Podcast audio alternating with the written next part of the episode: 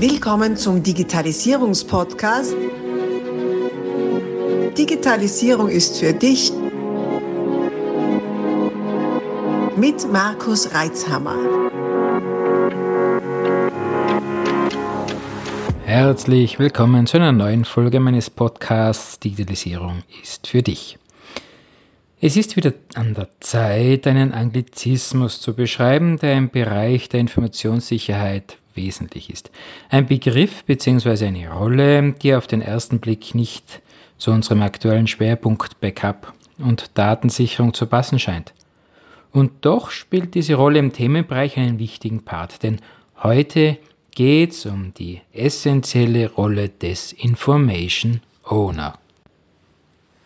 Ein Information Owner ist eine Person im Unternehmen, welcher die Rolle im zuteil wird, den Zugriff auf Informationen zu regeln. Dabei handelt es sich um keine technische Aufgabe, sondern eine organisatorische. In der Praxis zeigt sich sehr oft, dass die Dateiablage über die Jahre hinweg gewachsen ist, meist eine schöne Umschreibung für unstrukturiert und chaotisch.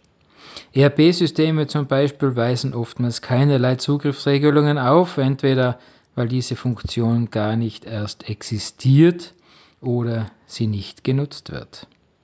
Daten werden auf beliebigen Cloud-Speicherorten abgelegt, weil es so praktisch und schnell ist. Nur für den Moment, äh, das löschen wir dann später wieder. Du kennst das vielleicht vom Hörensagen.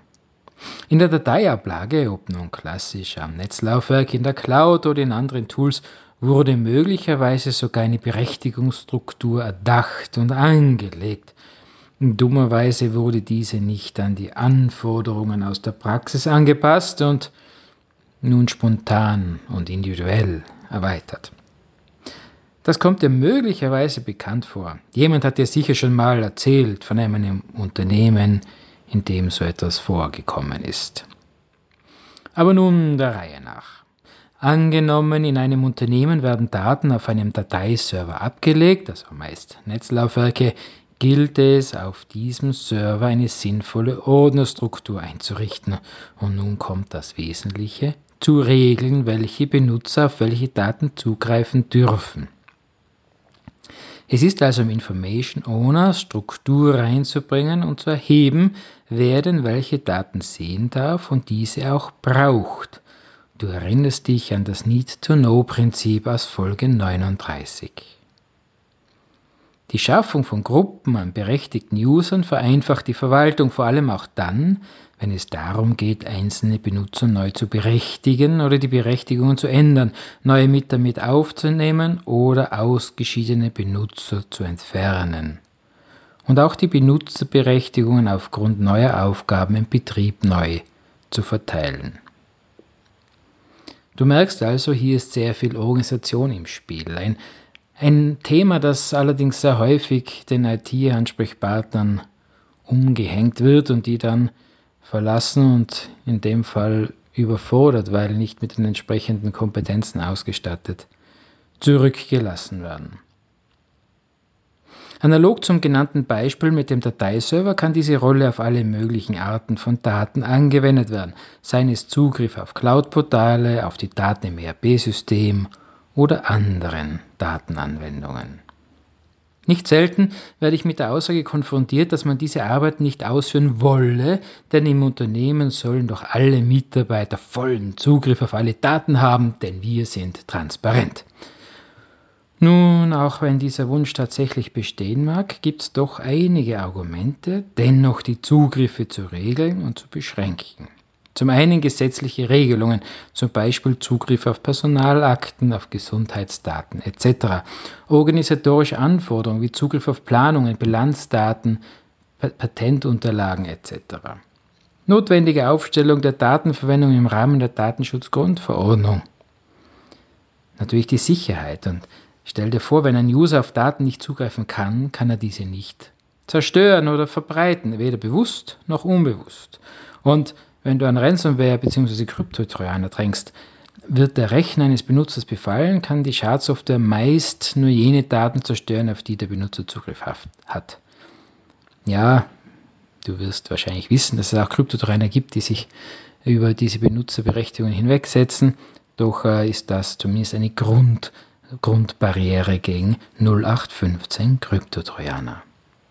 Diese Liste an Gründen für eine geordnete Struktur für einen Information Owner lässt sich bestimmt noch lange fortsetzen. Mein Fazit ist also eindeutig. Die Rolle des Information Owners macht Sinn. Ist erst einmal der Anfang gemacht und Struktur ins System gebracht worden, ist die laufende Pflege relativ einfach und schnell erledigt. Ernenne also eine oder einen Information Owner. Gerne kannst du zum Aufwärmen meinen Podcast hier weitergeben und statte diese neue Rolle mit den nötigen Zeitressourcen aus. Beachte auch, dass der oder die Information Owner einen Überblick über die Organisation haben muss, die Rollen in der Organisation kennt bzw. benennen kann und vor allem das Vertrauen braucht, auf alle Unternehmensdaten zugreifen zu dürfen. Den besten Anfang macht ihr dann mit einer Inventur der Datenbestände. Also wo haben wir denn welche Datenbestände liegen? Da könnt ihr mit dem IT-Ansprechpartner eures Vertrauens wachen. Bezieht aber unbedingt auch eure Mitarbeiter mit ein. Befragt sie, wo sie denn die Daten ablegen. Oft werden Ablageorte genutzt, von denen eure IT-Abteilung gar nichts weiß. Hier ist also detektivisches Gespür nötig. Wenn diese Inventur abgeschlossen ist, dann wertet ihr die bestehenden Zugriffsrechte aus. Je nach eingesetzter Technologie gibt es Tools dazu und dann geht es ans Aussortieren und Strukturieren. Am Ende soll eine klare Struktur entstehen, welche Rolle welchen Zugriff haben soll und welche Nutzerinnen und Nutzer aktuell in welcher Rolle sind. Dieses Ergebnis könnt ihr dann wieder an eure IT-Ansprechpartner übergeben, zwecks Umsetzung. Damit hat dann der oder die Information ohne die Basis für die weitere Arbeit, der Pflege der entsprechenden Rechte und der regelmäßigen Überprüfung der tatsächlich eingeräumten Rechte. Dabei beachte bitte auch, die Nutzerinnen und Nutzer über den Sinn des Ganzen aufzuklären, um ein tiefes Verständnis dafür zu erzeugen, dass es eben nicht okay ist, irgendwelche Systeme aufzuziehen, ohne den oder die Information Owner darüber informiert zu haben. Wenn du dir denkst, das klingt nach User Awareness Schulung, dann denkst du absolut richtig. Und für den Fall, dass du dieses Bewusstsein nicht alleine bei dir im Unternehmen schaffen willst, ich biete dir gerne an, im Rahmen eines Awareness-Workshops zu dir ins Unternehmen zu kommen, live oder virtuell, wie es die Situation eben erlaubt. Hol dir gerne weitere Informationen und das Angebot ab unter info at re-systems.com mit dem Stichwort Awareness-Schulung Anfrage. Alles Gute! Abonnier doch gleich unseren Podcast und vergiss nicht, eine 5-Sterne-Bewertung zu hinterlassen.